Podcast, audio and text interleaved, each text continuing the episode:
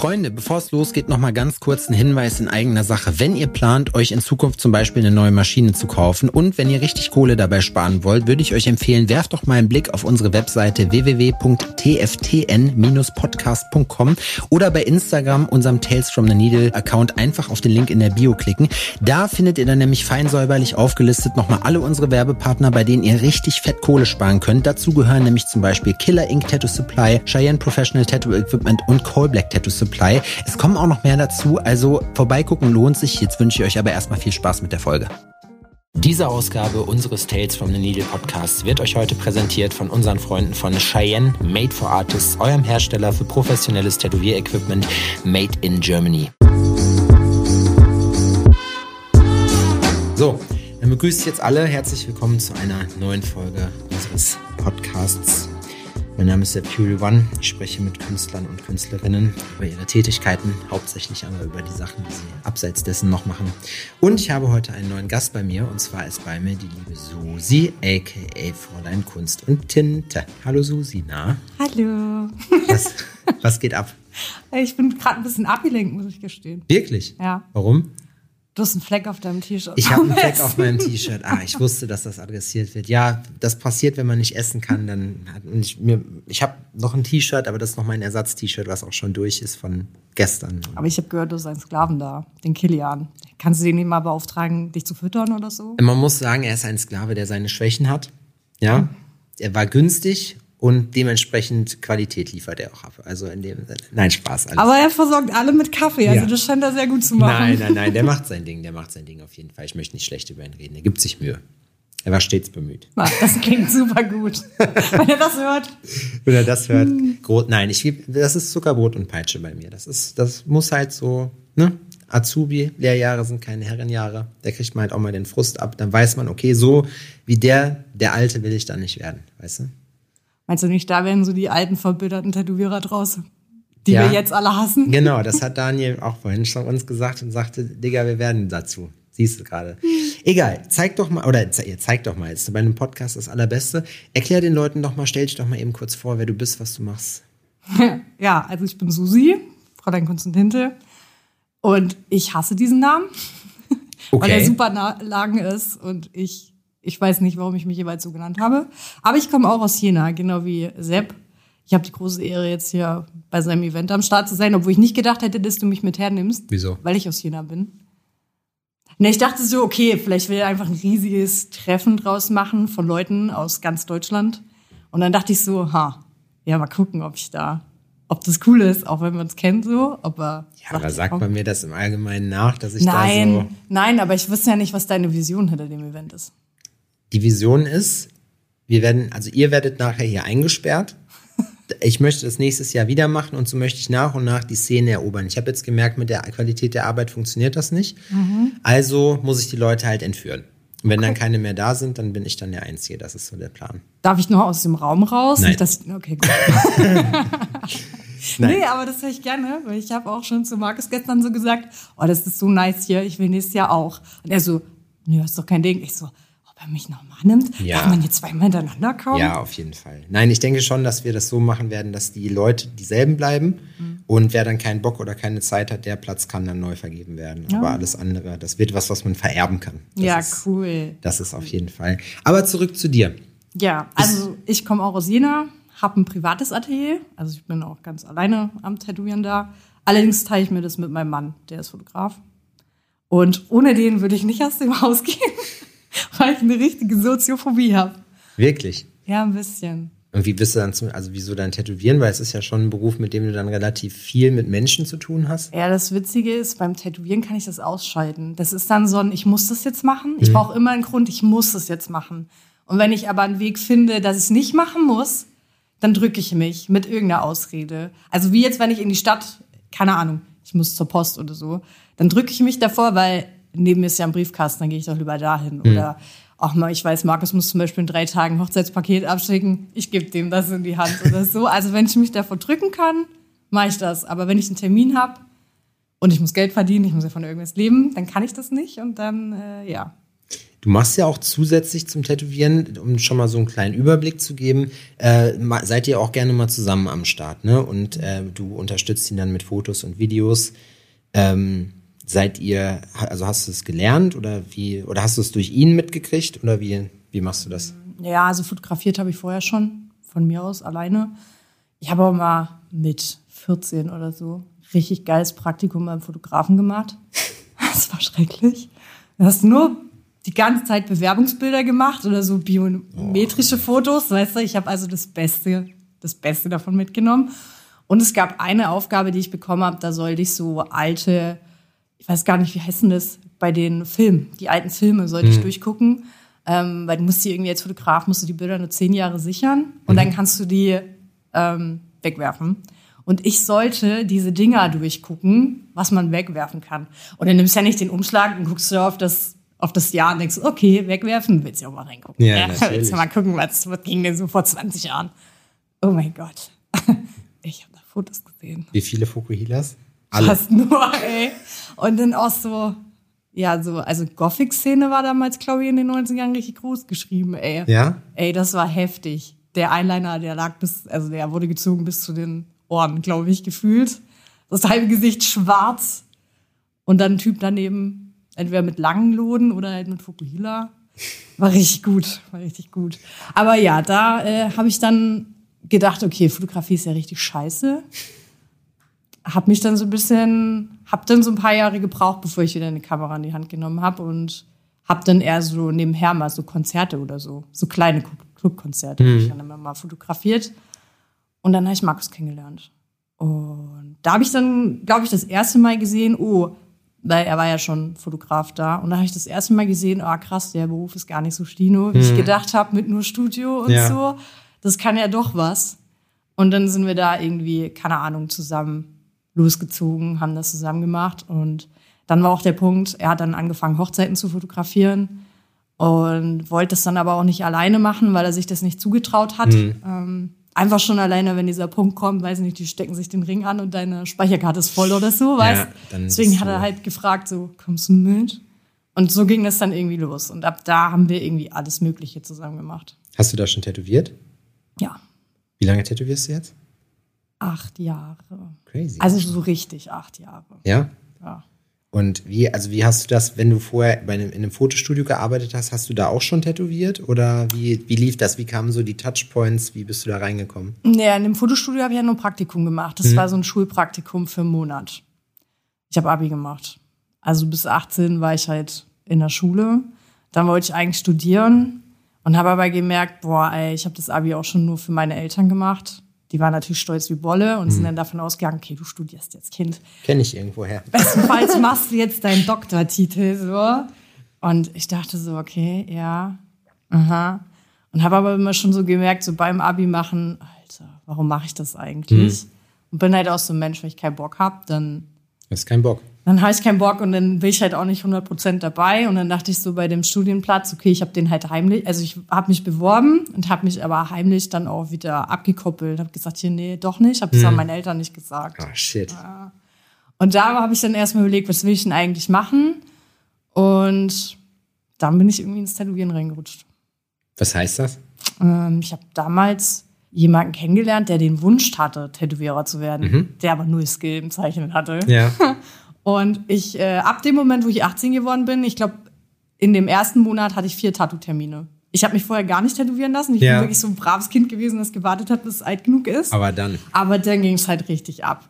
Und dann, ähm, ja, habe ich mich viel mit dem Tätowierer, von dem ich mich habe tätowieren lassen, unterhalten. Mhm. Und habe dem auch so Sachen von mir gezeigt. Gar nicht mit dem Hintergrund, dass ich Tätowierer werden will. Das war irgendwie da noch gar nicht so ich war nur so von dem Kumpel halt so ein bisschen influenced, dass er die ganze Zeit gezeichnet hat. Ja, ja. Ich hatte halt eh die Liebe zum Zeichnen und das hat mich dann irgendwie halt so mitgezogen. Und dann kam so ein richtig dummer Punkt.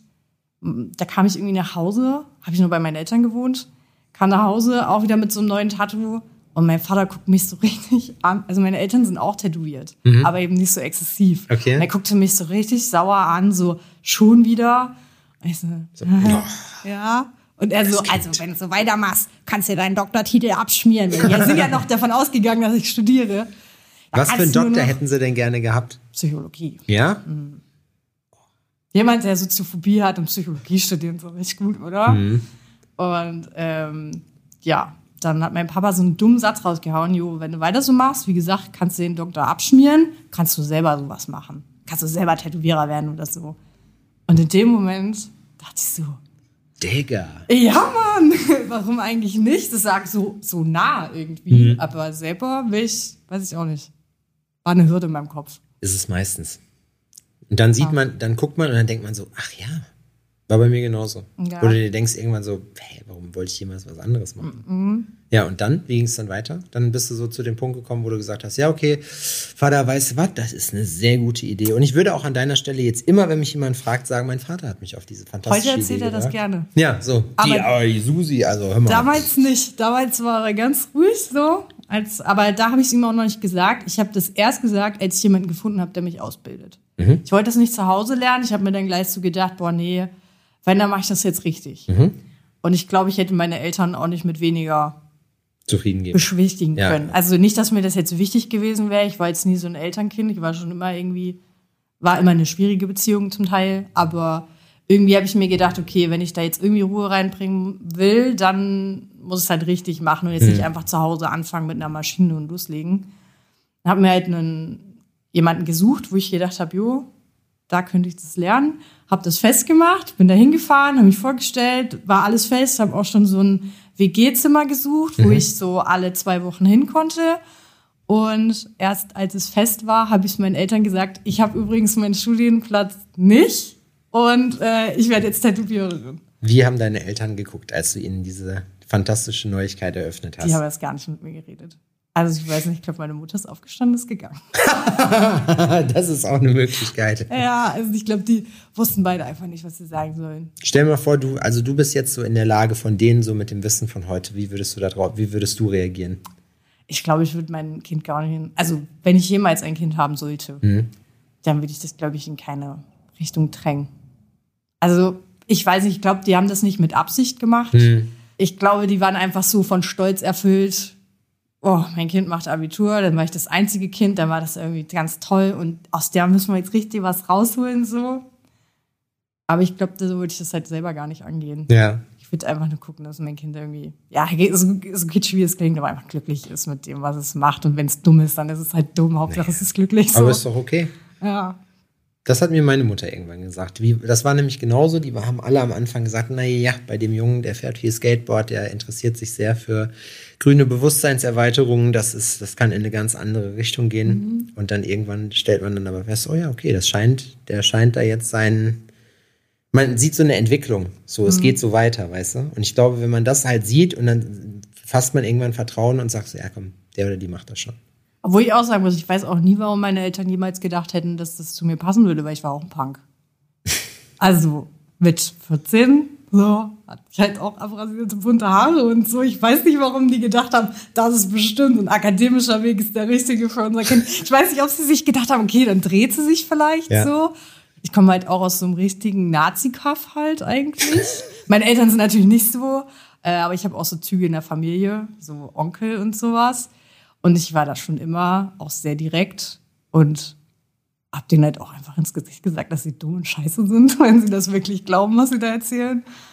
Also, ich weiß nicht, ob sie sich halt gedacht haben, okay, dann wird sie gesetzter, dann wird sie vielleicht, redet sie besser mit Leuten Hm, oder ja, ja. so und versteht Beweggründe oder so, warum die vielleicht so sind, wie sie sind. Also, ich weiß auch nicht genau, wieso meine Eltern dachten, das wäre eine gute Idee, aber Mir hat die Studienberatung damals geraten, dass ich gesagt habe, ich bin ein kreativer Typ, ich würde gerne dies und das machen, so, ne, irgendwie was, was Kreatives machen. Mir wurde BWL geraten.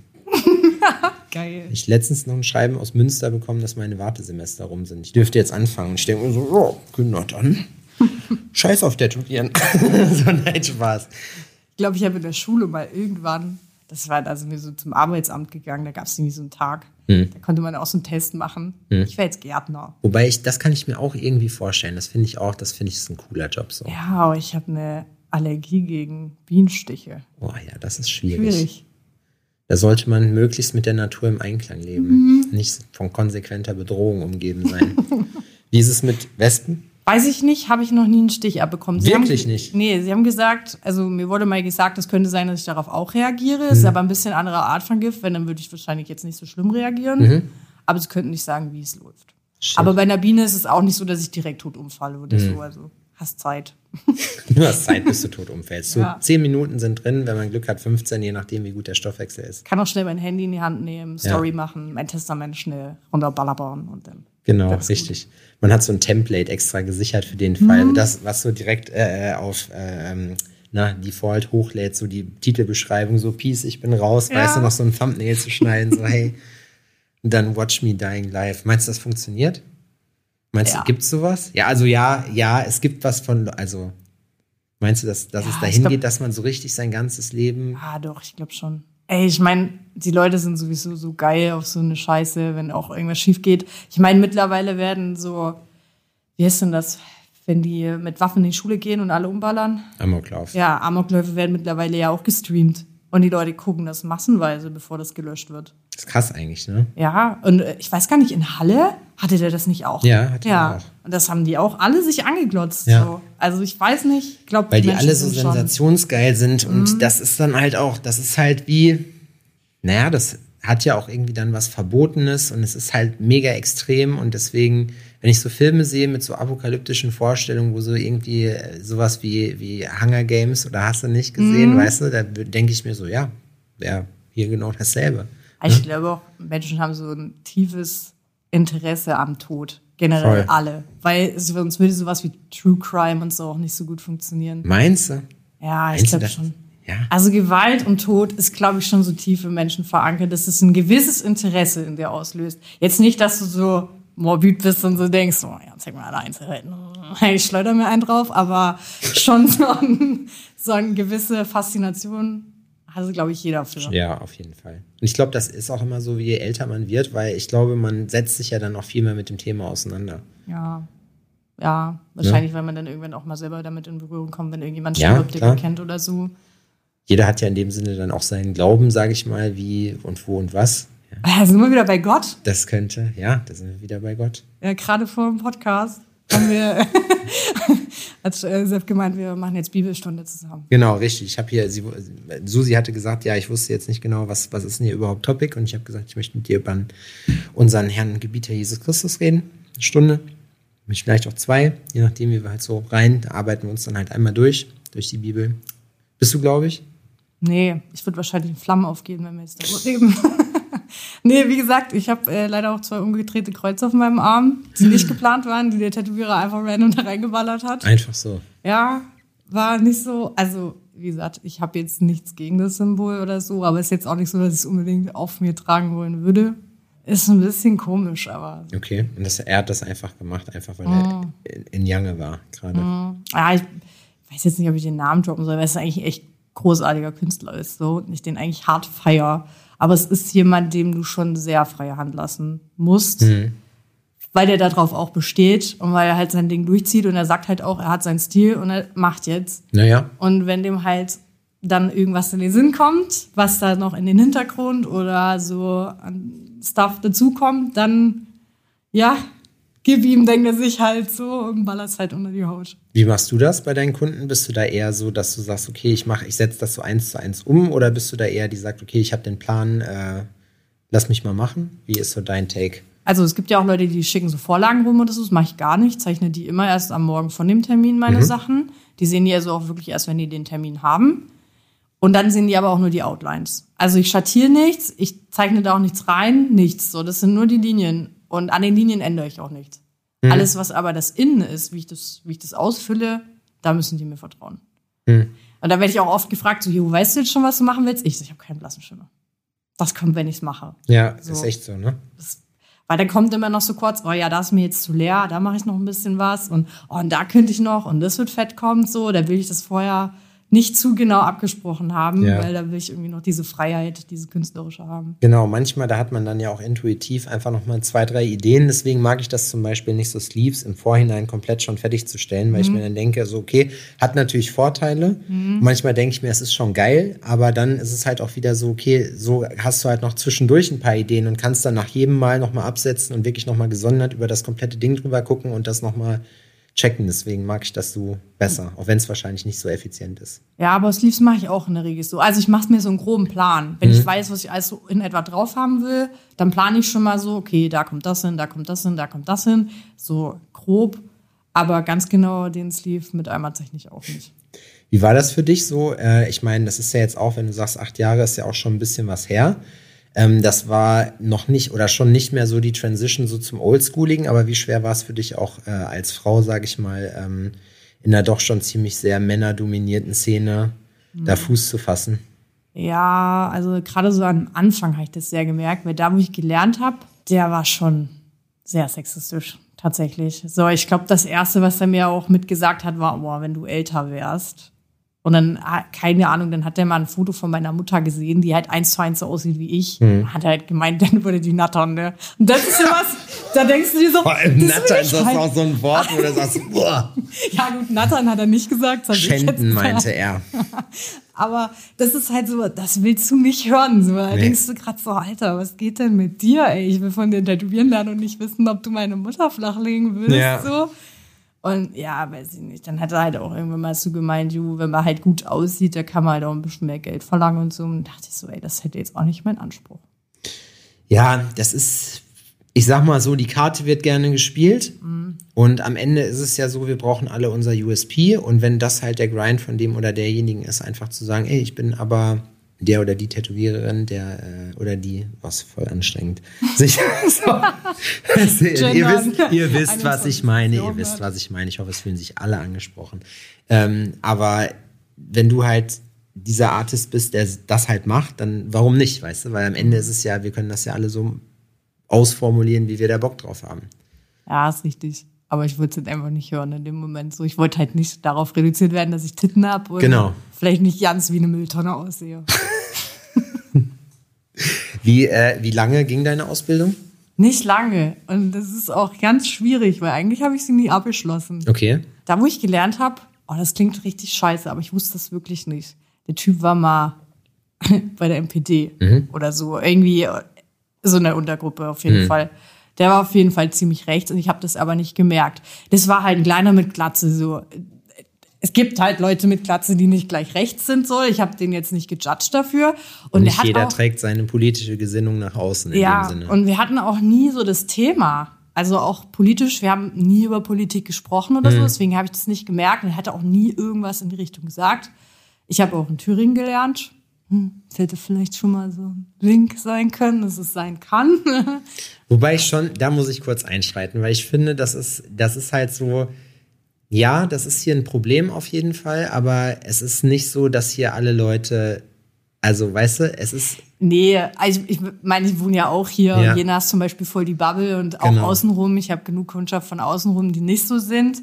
Aber ich meine so, dann guckt man sich das Studio vielleicht noch mal ein, zwei Mal genauer an, wenn man in Thüringen in einer kleinen Stadt lernt. Weißt du, was ich meine? Da denke ich so im Nachhinein, ja, so jetzt hätte es vielleicht mal. Ich hatte Kunden, die waren bei dem größten Obernazi in Thüringen im Studio und äh, ich weiß halt, ich kenne den Namen halt so, ne? Und dann, ja, wir hatten das gemacht, halt der und der, da waren wir im Studio und dann denke ich mir so, okay, krass, mhm. weil der lässt raushängen, ne? Da gibt es auch kein Pardon, so dass man da irgendwie sagt, man hätte da nichts gewusst oder so. Ne? Der Mann ist entsprechend tätowiert. Ja. Da habe ich dann gefragt, wie kommt ihr denn jetzt hier hin oder warum wollt ihr da jetzt nicht mehr hin? Ja, war uns zu teuer. Wo ich mir denke, so, ja, okay, also. Guter Grund. Jetzt, genau, gut, also nicht guter Grund. Am Ende ist es so, ich finde, also jeder darf und muss auch so in so einer Demokratie seine Meinung haben und auch vertreten dürfen, auch wenn mir die nicht passt. Ja. So, ne? Aber das ist halt auch so eine Art, die schleudern dir halt ins Gesicht, so ich habe Leben nicht verstanden und ich bin auch sonst ein ziemlich unangenehmer Charakter und da denke ich, ich mag sowas einfach nicht so. Weißt du, das ist. Ja, manchmal frage ich mich, wenn die anfangen zu reden, auch so, Alter, worauf du stolz bist. So, es ist halt nichts, was du selber erreicht hast. Das ist halt alles. Ich glaube, bei, ich glaub, bei einigen ist es auch viel dieses Punk-Gehabe, dieses Anti-Establishment, mhm. so, weil was willst du heutzutage noch machen, um aufzufallen? Ne? Ja. Früher hast du halt wirklich so als Punker warst du drauf, dass du dir, ähm, da haben dich die Leute dir so Verachtung entgegengebracht, wie du es denn wagen kannst, hier, keine Ahnung, mit Iro und Bondage-Hose rumzulaufen. Heute interessiert das keine Sau mehr. Da kannst du nackt durch die Straße laufen, wenn du in Berlin bist, ist ein ganz normaler Montagmorgen. Ja, So. ich weiß auch noch von früher, viele waren Punks, die einfach nur keinen Bock hatten, sich anzupassen, die gar nicht jetzt so die linke Gesinnung hatten, die waren einfach Genau. nur so keinen Bock. So anti- So, ich will gerne Ja. schon Ja, morgens um elf mein Bier trinken, Ja. so in der Ecke chillen und schnorren so und deswegen bin ich jetzt Punks. So.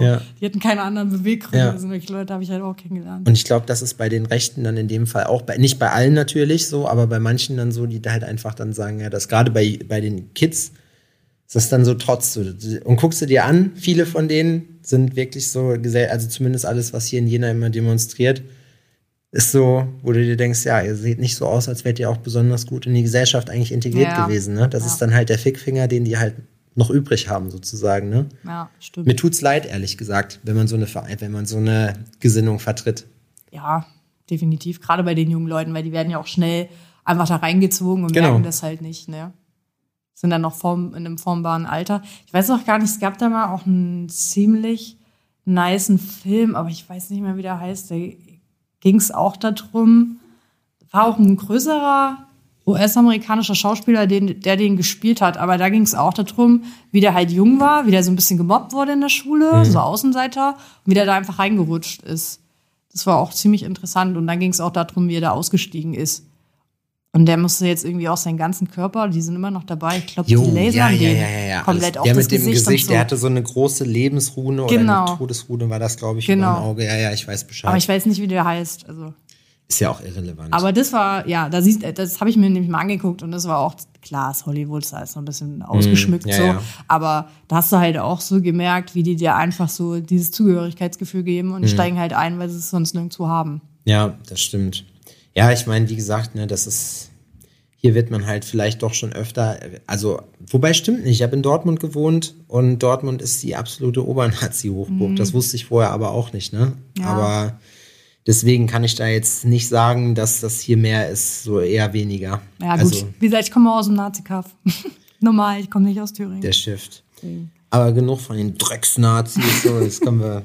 Lass uns über dich sprechen. Das ist wie, also deine Ausbildung hat nicht so richtig, hast du gesagt, hast du nie so richtig abgeschlossen. Sie ging sehr kurz. Wie, wie kurz ist denn sehr kurz? Ich glaube, ein halbes Jahr. Und da habe ich erst viermal tätowiert. Okay, das ist aber schon mal was. Ja, aber ich habe danach gedacht, Alter, ich habe jetzt auch keinen Bock, weiter eine Ausbildung zu machen. Wen finde ich denn jetzt, wer eine angefangene Ausbildung weitermacht? So, ich habe keine Lust, Mhm. nochmal von null anzufangen. Ich bin sehr ungeduldig, deswegen steht auch Patience auf meinen Fingern. Und ich habe dann tatsächlich so einen Move gemacht, der ist eigentlich nicht cool. Ich habe dann zu Hause schnell drei Leute noch tätowiert, damit ich so ein Portfolio wenigstens aus sieben Arbeiten habe, damit es nicht aussieht, als hätte ich noch nie was gemacht. Und habe dann einfach nur gesagt, habe mich dann einfach in einem Studio beworben, habe gesagt, das sind meine sieben besten Arbeiten und habe dann halt einfach so durchgezogen, als hätte ich voll die Ahnung, was ich tue. Es Man hat sagte funktioniert. mir, auch in Medienbranche und so weiter ist das gang und gäbe. Ja, fake it till you make it. Ja. So, ne? Und es hat funktioniert. Jetzt denke ich mir so, oh mein Gott, was hat mich denn geritten? So.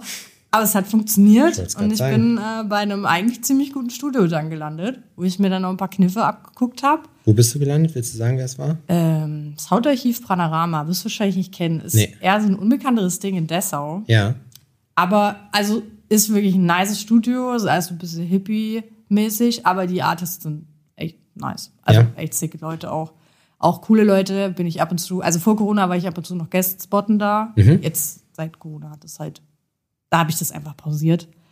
Aber ja, da bin ich eigentlich ganz froh, dass ich da gelandet bin. Hast du so einen Shift gemerkt über die Corona-Zeit, auch von dir und deiner Arbeitsattitude? Hat sich da sowas geändert oder ist Weiter, ja, weiß nicht. Ich hatte während Corona hatte ich das Gefühl, alle um mich rum sind super produktiv. Du guckst in Instagram rein und hier Prinz und ich mache jetzt das und ich äh, launche dies und jenes und ich nehme die Zeit jetzt da und dafür. Und ich saß so zu Hause voll im Schlabberlook am PC und habe die ganze Zeit gezockt und dachte so, was ist eigentlich verkehrt mit mir? So, alle sind kreativ und machen jetzt den Scheiß, für den sie sonst keine Zeit haben. Und ich versinke hier im Discord mit dem Headset auf dem Kopf. Ja, aber das heißt ja, du hast ja gestreamt, ne? ja. Ja, also warst du ja auch nicht unproduktiv. Du Ja. hast halt was anderes gemacht. Ja, ich habe trotzdem andere. Geld verdient, das stimmt. Hast du wirklich? Echt? Ja, ja, ich verdiene damit Geld. Werbung. Kinder, ich möchte gerne mit euch noch ein kleines bisschen über Cheyenne Professional Tattoo Equipment reden. Unsere Freunde aus Berlin. Und ja, ich denke, ich muss die den meisten von euch auch gar nicht mehr vorstellen. Cheyenne hat damals den Nadelmarkt revolutioniert, indem sie das Modulsystem auf den Markt gebracht haben. Und ja, ich sag mal so, seitdem ich Cheyenne benutze, habe ich auf jeden Fall mein Guestspot und Convention Equipment. Das passt in meinen Rucksack mittlerweile. Das ist sehr schön, gerade wenn man irgendwie im Ausland unterwegs ist. Ich möchte mit euch heute über ein, ein ganz spezielles Produkt von Cheyenne reden, was ich euch wirklich sehr ans Herz legen kann. Und zwar ist das das die Solnova Unlimited. Das ist sozusagen ein kabelloses Maschinen-Pen-System, was Cheyenne auf den Markt gebracht hat. Damit arbeite ich jetzt auch schon ein paar Jährchen. Erst mit der 4.0, dann mit der 5.0. Das bedeutet, die gibt es in vier verschiedenen Hubstärken von 2,5 mm bis 5 mm. Also für Freunde der weichen Schattierung. Da ich ja als Lettering-Künstler auch sehr viel äh, Linien ziehe, ist das nichts für mich, die kleineren Hübe. Ich brauche da was Härteres. Und ich arbeite jetzt schon länger mit der 5.0 und ich kann wirklich nur sagen, das ist der absolute absolute obergeilste Shit, den ich überhaupt in der Hand gehabt habe. Das funktioniert wirklich super. Alle Leute, die das bis jetzt bei uns getestet haben, sind auch begeistert. Kann ich euch sehr ans Herz legen. Cheyenne hat vor allem auch mitgedacht, die haben ein Akkusystem mit Norm-Akkus. Das heißt, ihr müsst kein extra Akku-Pack für teuer Geld kaufen, sondern könnt einfach, wenn ihr das vergessen habt, wenn das kaputt ist oder verloren, was auch immer, ihr kennt das alle, könnt ihr euch einfach in Akkuläden, also in Läden, in denen es Batterien gibt, einfach diese Standard-Norm-Akkus kaufen. Die passen da rein. Der Skriptstück ist auch auswechselbar. Das kommt Serie serienmäßig mit einem Metallgriffstück. Äh, es gibt aber auch drei verschiedene Arten von Einweggriffen, die ihr drauf machen könnt. Das ist auch super. Das hat hygienisch einfach nur Vorteile, weil so ein Metallgriffstück muss man sonst sterilisieren. Das muss man bei den Einweggriffstücken nicht mehr. Das ist wirklich ganz, ganz toll und wie gesagt, hat mir auf jeden Fall als reisender Tätowierer absolut meinen Alltag erleichtert. Wir wären nicht Tales from the Needle, wenn wir nicht Tales from the Needle wären und euch einen kleinen Deal rausgehandelt hätten. Und zwar macht euch Cheyenne mit dem Code TALES10 10% Prozent auf eure Erstbestellung im kompletten Online-Shop von Cheyenne Professional Tattoo Equipment klar. Den Link findet ihr in unserer Folgenbeschreibung. Die Adresse sage ich jetzt hier trotzdem nochmal shop.cheyennetattoo.com. Mit dem Code TAILS10 bekommt ihr 10% auf die Erstbestellung auf das komplette Sortiment. Wenn das kein Angebot ist, Freunde, dann weiß ich auch nicht weiter. Lohnt sich auf jeden Fall, das auszuprobieren. Wenn ihr Fragen habt, fragt mich gerne und ansonsten würde ich sagen, frohes Ausprobieren. Werbung Ende. So. Now we're talking. so, jetzt nicht so viel wie beim Tätowieren, ja. Also es ist jetzt nicht so, dass ich jetzt aufhören könnte und sagen könnte, nicht, dass ich das wollte, ja. würde ich auch nicht wollen. Also ich habe meine, meine, meine Berufung, das, was ich liebe, gefunden. Ja. Aber ich verdiene damit Geld. Und während Corona war es schön, was zu haben. Cool. So. Also wie, weil das ist so eine Sache, wir haben halt, also klar, streamen, dass man mal live geht oder halt durch die sozialen Netzwerke kennt man ja so grob die Abläufe, aber wie hat sich das entwickelt? Über welche Plattform?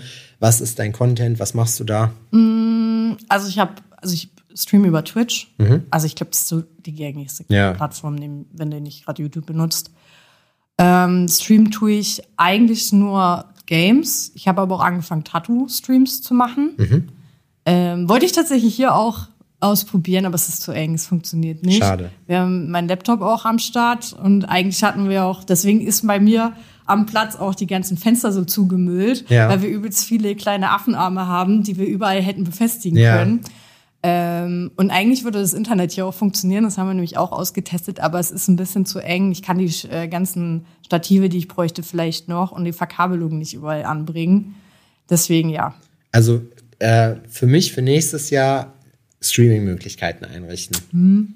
ist schon nice. Dann kann hier parallel noch gestreamt werden. Max nickt auch, das ist doch eine Wir super haben auch so einen äh, Streaming-Rucksack. Mhm. Äh, setze dir halt auf den Rücken, dann hast halt auch alles am Start. Kabel raus, Kamera, und läufst halt hier rum. Und kannst halt dann, äh, klar, im Stream hast du mehrere Kameras, wechselst halt einfach Einstellungen, hast mhm. mal da jemanden tätowiert, kannst dahin äh, wechseln, noch ein Bild rein, wo du rumläufst und einfach die Atmosphäre mit festhältst und so. Das war eigentlich der Plan, aber und es war zu eng. Wie läuft das, wie läuft das so ab? Wie, also wie gehst du an deine so Community-Bildung dabei ran? Weil man sieht, also was ich hier auch lokal mitkriege bei dir, ist, ich kenne super viele Leute. Und äh, ja, also wirklich, du bist da mit, du bist hier auch gut im Game, würde ich sagen, so, ne? Oder ihr ha. generell. Und deswegen, das ist halt immer so eine Sache, wo ich mir halt denke, ja krass, okay, aber also wie, wie, wie, wie, wie kommt das? Wie passiert das? Es ist witzig, weil ich denke immer, mich kennt gar keiner. So, also hier viele, lokal? Ja, übelst viele kommen immer so rein, die so einen Termin haben. Wie lange seid ihr hier schon? Ist so. Wir haben den Laden seit 2016 genau da. Wir hatten ja vorher den in der Bachstraße, ja. den kleineren. Und dann sagen die so, echt, aber ist hier nicht eigentlich ein Inder drin? Ich so, Alter, hier ist seit, weiß ich nicht. Was für Inder? hier ist seit acht Jahren kein Inder drin. Ja. So sind wir drin. Ne? Ähm, aber ja, ich habe immer das Gefühl, mich kennen gar nicht so viele. Aber es ist schön zu hören, dass es doch irgendwie so ist. Man selber hat ja eine komplett andere Wahrnehmung. Ja. Ne? Ich denke bei mir auch immer so, ja, keine Ahnung, kennt niemand so und dann wird man voll oft auch auf iPhone nur angesprochen und so und das ist schon, ist schon witzig. Aber ist das schon mal passiert, dass du in Real Life draußen angesprochen wurdest? Ja. Ja, mir auch. Das war ein richtig creepy Erlebnis. Einfach so beim Einkaufen bei Kaufland. Ja. Ich stand gerade richtig unheroisch an der Tiefkühlpizzatheke und hab mir eine ausgesucht und dann wurde ich so auf der Schulter getoppt. Du bist doch Susi. Und ich so, ja. Und da waren wir gerade in Island, sind gerade zurückgekommen. Oh, ich habe deine Stories gerade noch geguckt. Ihr seid ja wohl zurück aus Island. Und ich dachte so, Alter, wie creepy. Ja, bitte lass mich meine Pizza kaufen und gehen. Ich will nicht weiterreden mit dir. So unangenehm gewesen. Das ist witzig eigentlich, ne? Dann siehst du halt aber auch, dass Reichweite in dem Sinne ja auch nicht nur eine Zahl ist, sondern dass das halt sich wirklich Leute angucken. Und wir kriegen es ja auch mit halt durch den Output, ne? Sei es jetzt Podcast, sei es die Reels, was auch immer. Da ist halt, da wird man oft drauf angesprochen und das erreicht auch manchmal mehr Leute und auch Leute, von denen man gar nicht gedacht hätte, dass sie das erreicht. Ja, das stimmt. Aber nochmal back to topic. Wie sieht's aus? Also du hast dann einfach, du hast gesagt, okay, du zockst sowieso gerne, ich stream jetzt so. Und dann, wie ging das, wie ging's weiter? Also das Stream habe ich angefangen, das war so ein bisschen Notbeschäftigung auch. Ganz äh, bevor Corona angefangen hat. Corona hat ja bei uns so den Break gebracht, so Anfang 2020. Und im Dezember 2019 bin ich von der Leiter zu Hause gefallen. Oh shit. Und da habe ich mir einmal den Arm ausgekugelt bei, habe ihn aber wieder eingekugelt, als ich unten aufgekommen bin. Also ich bin vier Meter oder so runtergefallen und habe mir noch ein Band angerissen, weil ich versucht habe, mich oben an was festzuhalten. Dabei ist das Band gerissen, mein Arm ausgekugelt, als ich unten rangekommen bin, ist er wieder eingekugelt. Und da war ich, glaube vier Monate durfte ich nicht tätowieren. Da stand auch auf der Kippe, ob ich also überhaupt noch mal tätowieren kann, ob das operiert werden muss, war auch noch mein rechter Arm. Und das war dann erstmal so voll die Downer-Phase, wo ich dann auch so, ey, weiß nicht, ich hatte halt Panik. Ja. Ne? Ich mein 2019, ich bin ja noch nicht so alt. Ne? Ich mein, war bist du? 25 zu dem Zeitpunkt. Ich bin jetzt 28 gerade mal. Und dann denkst du so, mein ganzes Leben ist noch vor mir und ich habe Ja. keinen blassen Schimmer, was ich sonst machen will. Genau, aber es ist schon eine große genau Sache das- rausgecrossed. So. Genau so. Und ich habe gedacht, so, ich habe mir das jetzt aufgebaut und ich bin glücklich, ich will das nicht so. Und da habe ich dann angefangen, mich auch zu Hause so richtig oh, so ein bisschen gehen zu lassen, weil ich einfach so Panik hatte und hab habe halt nur gezockt. Und dann dachte ich so, ich weiß gar nicht mehr, ich habe, ich folge äh, Hand of Blood. Das ist so der größte deutsche Gaming-YouTuber. Ähm, Max Knabe heißt der. Markus hat den auch schon ein paar Mal kennengelernt, weil der bei Eskimo Cowboy auch in einem Video mitspielt. Und Markus hat ja schon mit denen zusammen gespielt auf Tour und die fotografisch begleitet und so. Und jedenfalls habe ich dann gesehen, oh geil, der ist gerade live bei Twitch und bin einfach draufgegangen, um mich berieseln zu lassen. Und in dem Moment dachte ich so, Das kann, das kann ich auch. ja, so richtig hochnäsig, so, das kann ich auch. Und dann, äh, ja, habe ich einfach, weil ich hatte ja nichts zu tun, ich saß zu Hause. Und das war das Erste, womit ich mich beschäftigt habe, wo ich mich halt dahinter geklemmt habe, ohne daran zu denken, was ist jetzt eigentlich mit meinem Arm. Hab mir den ganzen Stuff bestellt, also Kamera, Mikrofon und pipapo, hab das angeklemmt und hab einfach angefangen. Also du gehst dann einfach, muss man da auf besonders, weil am Anfang hat man ja wahrscheinlich keine Zuschauer. Was sollte die Leute inspirieren dazu, dich jetzt, ne? Wie hast du das beworben? Wie kam es, dass die ersten Leute reingekommen sind? Witzigerweise, normal solltest du das bewerben. Bestenfalls hast du auch irgendwo schon eine Plattform, wo du viele Leute hast. Das wäre wahrscheinlich bei mir der Tattoo-Account gewesen auf Instagram, wo ich die meisten Leute drüber erreiche. Aber ich habe das nirgendwo gepostet. Ich war in meinem Kopf ja so davon weg mit dem Tätowieren. Ich wollte da ja nicht drüber nachdenken. Und ich habe zwar einen privaten Instagram-Account, den ich aber gar nicht benutze. Und sonst hatte ich keine Plattform. Und es war einfach nur so ein, ich mache das jetzt einfach an, weil ich spiele eh. Und dann laber ich einfach und dann gucken wir mal. Und witzigerweise hat das funktioniert. Und ich war halt, das Glück war wahrscheinlich, ich habe ja im Dezember 2019 angefangen.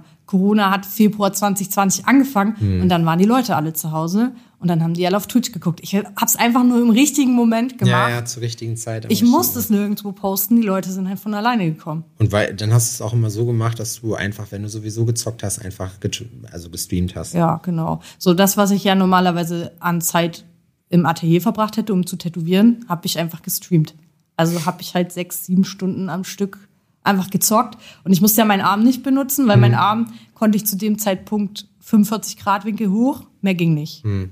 Hat's Und das Gilchrist-Verband, ne? Genau, und dann konnte ich halt dabei zocken einfach, weil das war das also sowieso das Einzige, was ich richtig machen konnte zu Hause, weil Was hast du dann gespielt? Was für ein Spiel? ah, ich habe verschiedenes. Ähm, ich glaube, angefangen habe ich mit Rainbow Six Siege. Also, ja, Shooter halt. Aber da habe ich irgendwann gemerkt, dass mir das ein bisschen schwer fällt, dabei mit der Community und dem Chat zu interagieren, weil ich, wenn ich Shooter spiele, ein sehr verbissener Shooter-Spieler bin. So, da ist halt kein Tod geschenkt so, da wird halt auch geguckt und wenn dann jemand schreibt, dann ist es so, das ist jetzt nicht wichtig, so, der, dass der Typ da stirbt, das ist Genau, wichtig. richtig. So, und deswegen habe ich dann irgendwann die Games gewechselt und dann hatte ich witzigerweise auch wieder Glück, weil dann habe ich angefangen, Dead by Daylight zu spielen. Das ist so ein Multiplayer-Spiel. Vier gegen eins, einer spielt den Killer, vier sind Survivor, müssen halt überleben. Das ist eigentlich voll das Louis-Spiel, ist auch nicht mal grafisch geil oder so. Ist das äh, dieses Imposter-Dingens? Nee, ne? Nee, nee, das ist Among Us. Aber es ist vom Prinzip her ähnlich, nur dass du weißt, wer der Killer ist. Okay. Und du musst halt irgendwie so, es gibt so aus, also du bist auf einer Map und dann gibt es Ausgangstore, die musst du versuchen zu öffnen als Survivor, damit du rauskommst. Mhm. Und der Killer versucht dich natürlich zu töten. Und das ist auch wieder witzig, weil da habe ich irgendwie auch so einen Hype erwischt. Nämlich, ich habe das angefangen zu spielen und drei Monate später war das ein Riesending auf YouTube. Weil der Hand of Blood angefangen hat, dieses Spiel zu spielen. Und der hat ja was, 2,3 Millionen Follower oder so. Hm. Und ganz YouTube Deutschland an Kids, die gerne Leuten zugucken, die zocken, haben natürlich angefangen auf Twitch nach der Kategorie Dead by Daylight zu suchen. Krass. Und dann war ich da. Und dann, wie gesagt, ist mein Gesicht vielleicht nicht ganz Mülleimer. Und dann haben die sich gedacht, oh, eine Frau vielleicht noch. Jeder, der bei Mhm. 9gag schon mal in der Kommentarsection war, der ist da sowieso abgehärtet und der weiß, sich als Frau zu erkennen zu geben, das im anonymen Internet. Das Ding ist, du kriegst halt super viele Leute rein, aber die gehen schneller als bei einem Mann. Also Echt? du musst entweder, wenn du nicht flirty drauf bist, Ja, kommen halt so. viele, die wollen dann halt so, ne? Dann kommen auch welche, die warten jetzt entweder du hast halt die Skills. Also beim Stream, beim Gaming-Stream ist eigentlich so, entweder du bist voll der Entertainer Ja. oder du hast die krassen Skills. Sonst bleiben die in der Regel nicht. Weil, warum auch? Genau. Und sagen die auch, das kann ich auch selber. Ja, und bei Dead by Daylight war ich aber erst, habe ich gerade erst angefangen. Ich hatte ja eigentlich noch keinen Plan von irgendwas.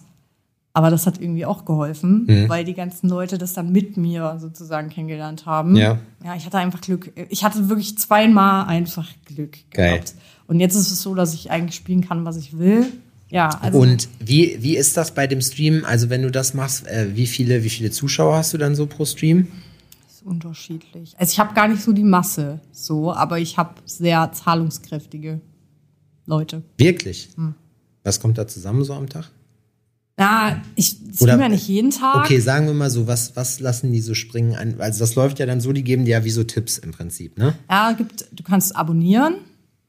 Ähm, ein Abo kostet jetzt mittlerweile 4 Euro. Du kriegst als Streamer zwei. Zwei bekommt Twitch. Dann kannst du, ähm, Krass, 50 Prozent? na, du kannst auch, wenn du Partner bist, kriegst du mehr. Okay. Aber beim Partner hast du, also du kriegst auch, ich bin jetzt Affiliate, ich bin kein Partner, aber du hast auch Verträge, die du unterschreiben musst und so. Und die Partnerverträge sind schon noch ein bisschen, naja, du darfst halt nichts anderes im Prinzip machen, als auf Twitch sein. Ja. So. Also solltest du dir schon überlegen, ob du das machen willst. Ja. Und ich meine, ich bin jetzt auch schon so lange genug im Social Media Game, dass ich weiß, wie schnell so eine Plattform fallen kann und Ja, so. sich erheben kann. Deswegen war das dann so ein, ja, es, ich, es ist ja nicht, weiß ich versuche ja nicht damit meinen Hauptjob abzulösen, Genau, aber so, es ist sondern nice to nebenher have, so. machen, genau. Und ähm, dann gibt's noch die Möglichkeit, du kannst dir einfach so ein Spendenkonto, also dass sie direkt auf dein PayPal draufballern. Das kriegst du dann halt komplett. Ähm, Außer oder die dann- 3,5 Prozent, die sich PayPal nimmt. ja. Und dann gibt's noch die Möglichkeit, äh, da kannst du über Twitch so eine Online-Währung kaufen, die nennt sich dann Bits, Okay. die sie dir dann halt geben. Aber da bezahl, also da bekomme ich den vollen Bit-Betrag. Mhm. Äh, und die müssen sozusagen, die bezahlen mehr Geld, als die Bits wert sind in Ja. Moment. Aber du, also das ist dann so, die geben dir das einfach so oder Ja. ja? Na, das ein, ein gutes hat zum Beispiel äh, Twitch äh, kollaboriert mit Amazon. Und wenn die Amazon Prime haben, Gehört das nicht sogar Amazon Twitch? Ich meine schon. Ich glaube ja. mittlerweile, ja.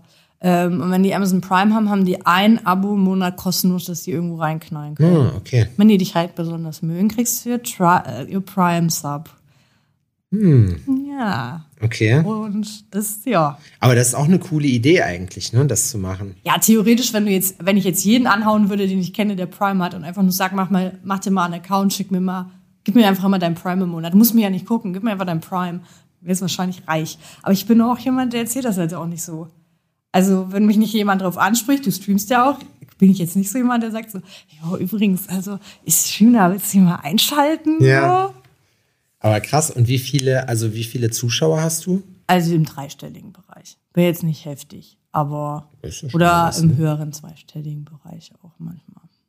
Naja, aber ich meine, wenn du sagst, ne, die, man hat ja dann seine Community. Mhm. Gibt auch mal Tage, da läuft es halt schlechter. So, es gibt auch Zeiten, da läuft es schlechter. Also wenn ich jetzt zum Beispiel Freitagabend, dann sitze ich da mit meinen 15 Leuten. Aber dann ist es auch chillig, weil die kennst du halt. Das ist, als wenn du irgendwie online irgendwelche Leute treffen würdest, die, wo du das Gefühl hast, die kennst, die kennst du, aber wenn sie in echt an dir vorbeilaufen würdest, hättest du keine Ahnung, wer das ist. So. Aber ist das eine Einbahnstraße? Also interessierst du dich, also guckst du auch die Streams von den anderen Leuten nee, da? nee, ich gucke gar keine Streams. Aber auch so. Zeitmangel. Also wäre vielleicht anders, wenn ich die Zeit hätte. Aber ich habe halt viele Projekte neben dem Tätowieren. Ich habe die Zeit dafür nicht. Hm. Aber es ist schon so, dass ich denen das mich schon für die auch interessiere. Also für Leute, die schon sehr lange da sind. Ich habe zum Beispiel Leute, die sind seit zwei Jahren da oder drei Jahren, also seit ich angefangen habe. Und die sind auch nicht weggegangen.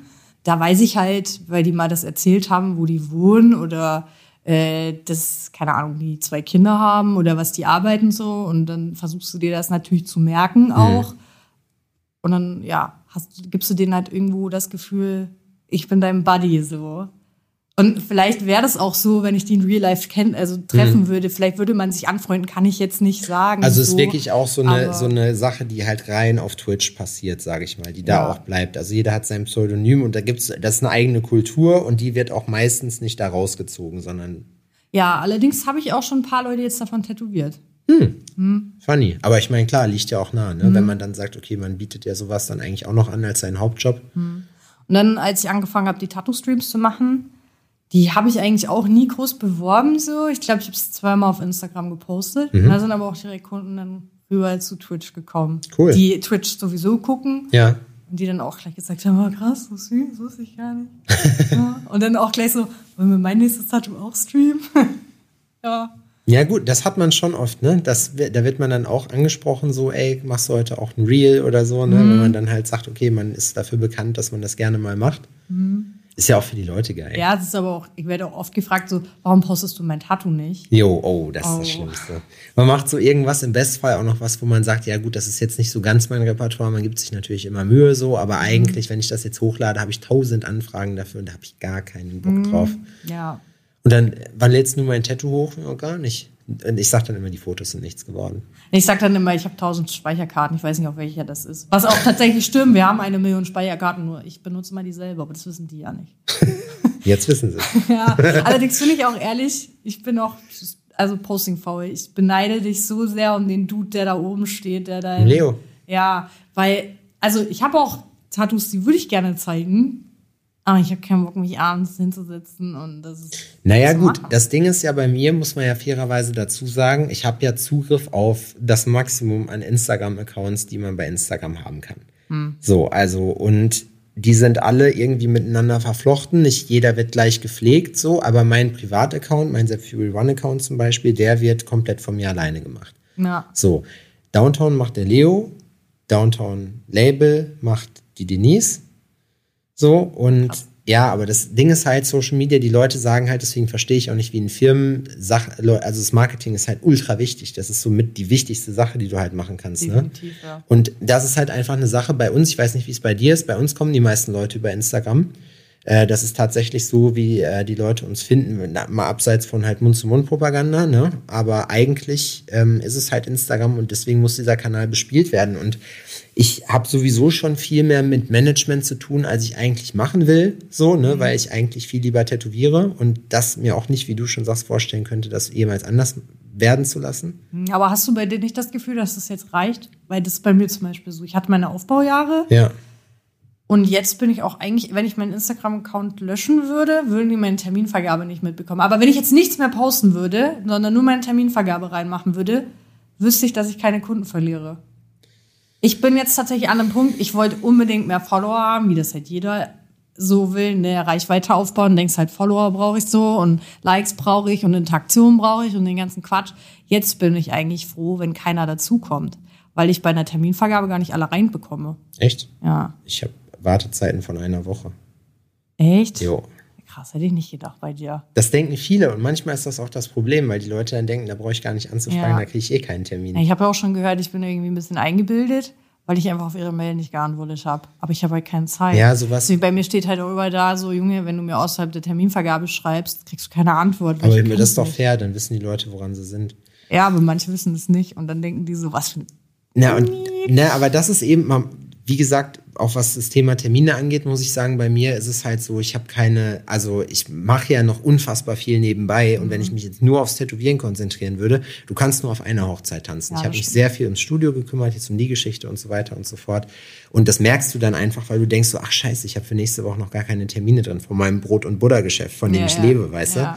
So, dann äh, ist das halt die Geschichte. Und ich liebe Tätowieren in dem Sinne und ich, wie gesagt, könnte mir nicht vorstellen, was anderes zu machen, so, aber ich habe dann den Fokus, ich muss halt andere Sachen auch noch aufbauen. Ne? Und wenn du sagst, du hast ein Studio, da sind vier Leute, die da fest arbeiten, du hast regelmäßig Gäste, die wollen auch alle ihren Cut kriegen und dein Studiokonzept ist halt, ich mache nicht alles, sondern bei uns hast du für jeden halt einen Spezialisten. So, dann hast du halt auch so, ich mache ein ziemlich nischiges Produkt, so mit Lettering. Und da musst du halt die Leute für haben. Ich meine, das, baut, das braucht halt alles Zeit. So, ne? Ich bin da jetzt nicht, dass ich sage, oh mein Gott, ich habe nichts zu tun, ganz im Gegenteil. So, ich habe mein Auskommen, alles cool.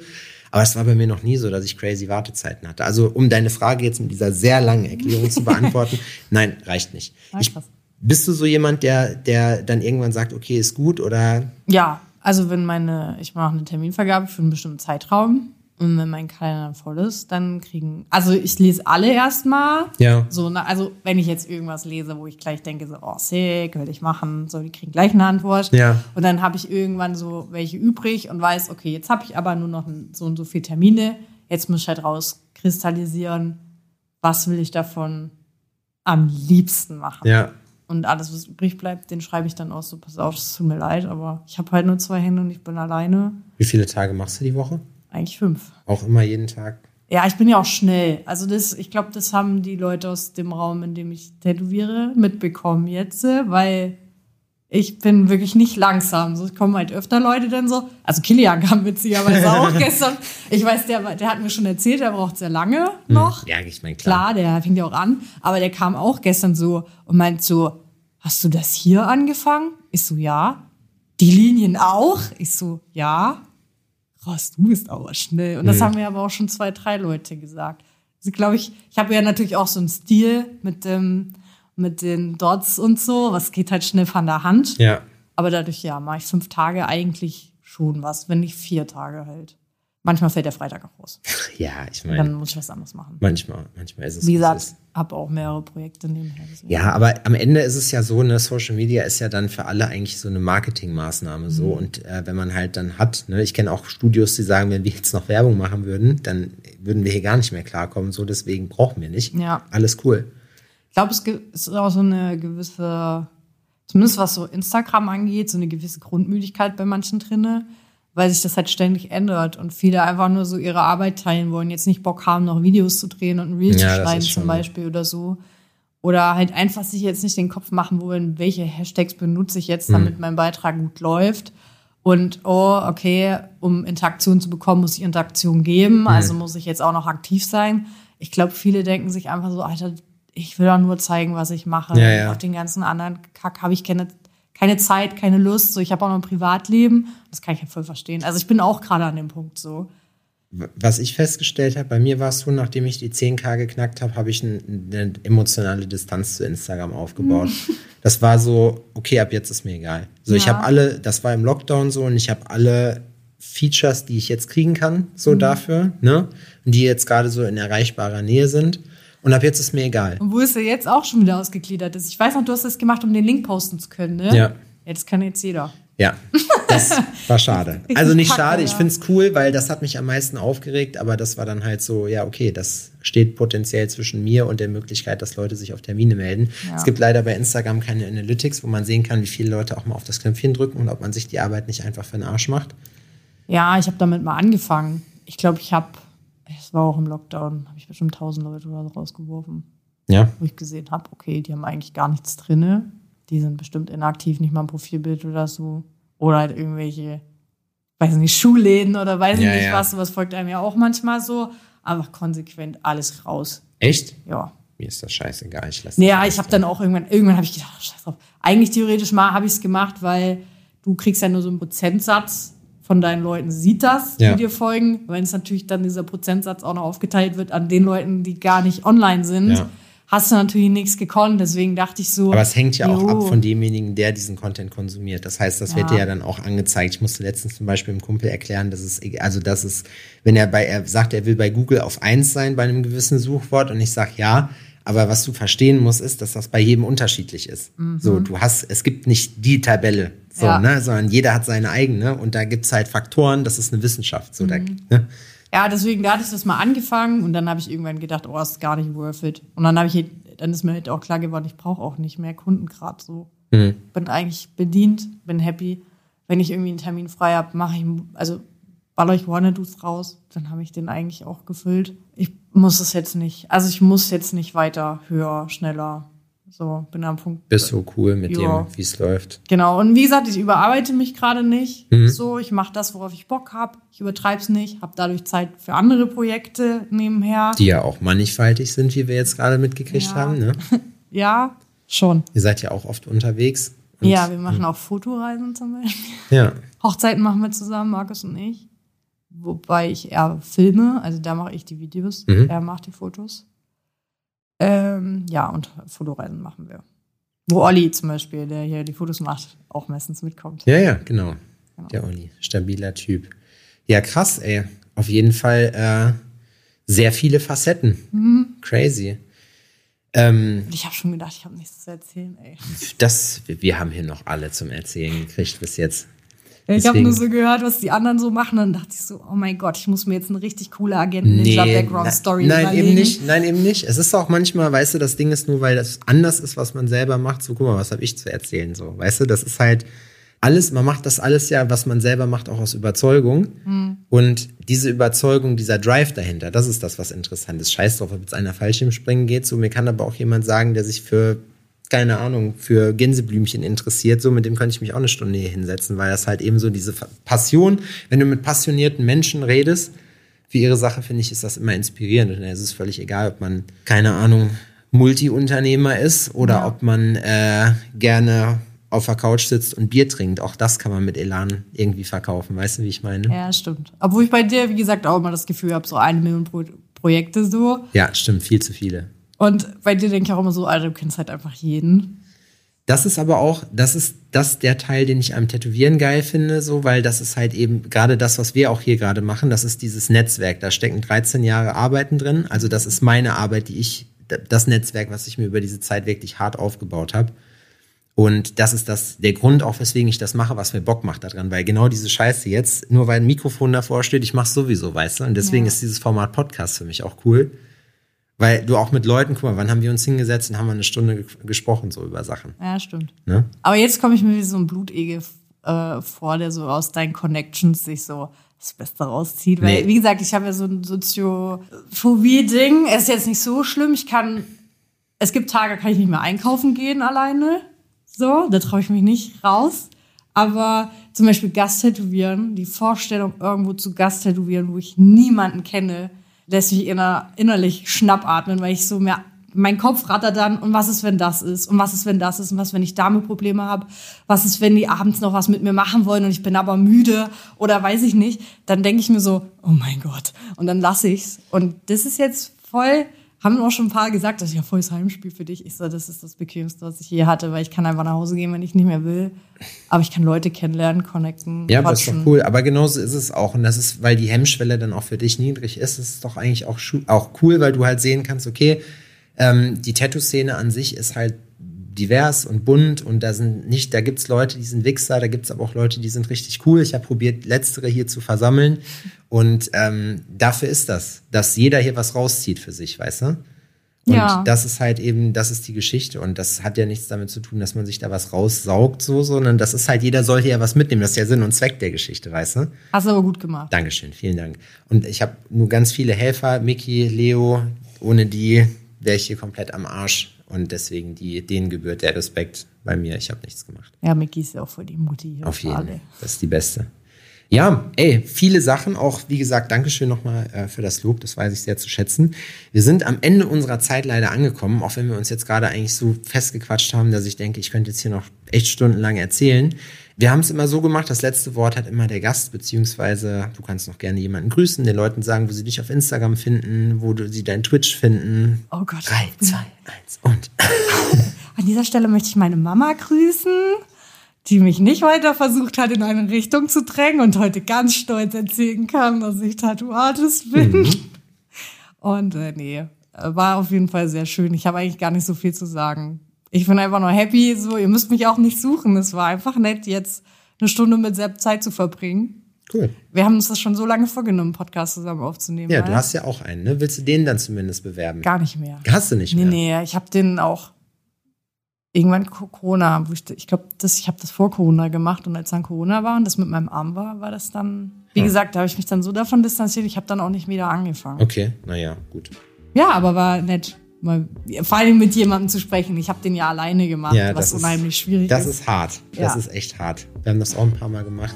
Das ist schwierig. Ja, du glotzt ins Mikrofon und denkst so, Alter. Sowohl in der Post-Production, wo man sich denkt, ach du Scheiße. Mhm. Nee, war cool. Dankeschön. Ey, okay, dann äh, soll es das gewesen sein. Dann war cool, hat Spaß gemacht. Dankeschön dafür und äh, da hören wir uns bestimmt nochmal. Ja. Danke. ja. Bis dahin.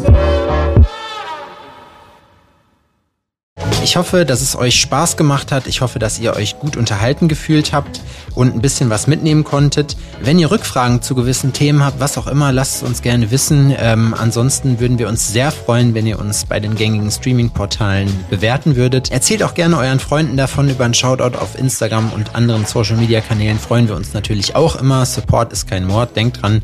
Vielen Dank fürs Zuhören. Wir hören uns nächste Woche wieder bei Tales from the Needle. Vielen Dank. Ciao.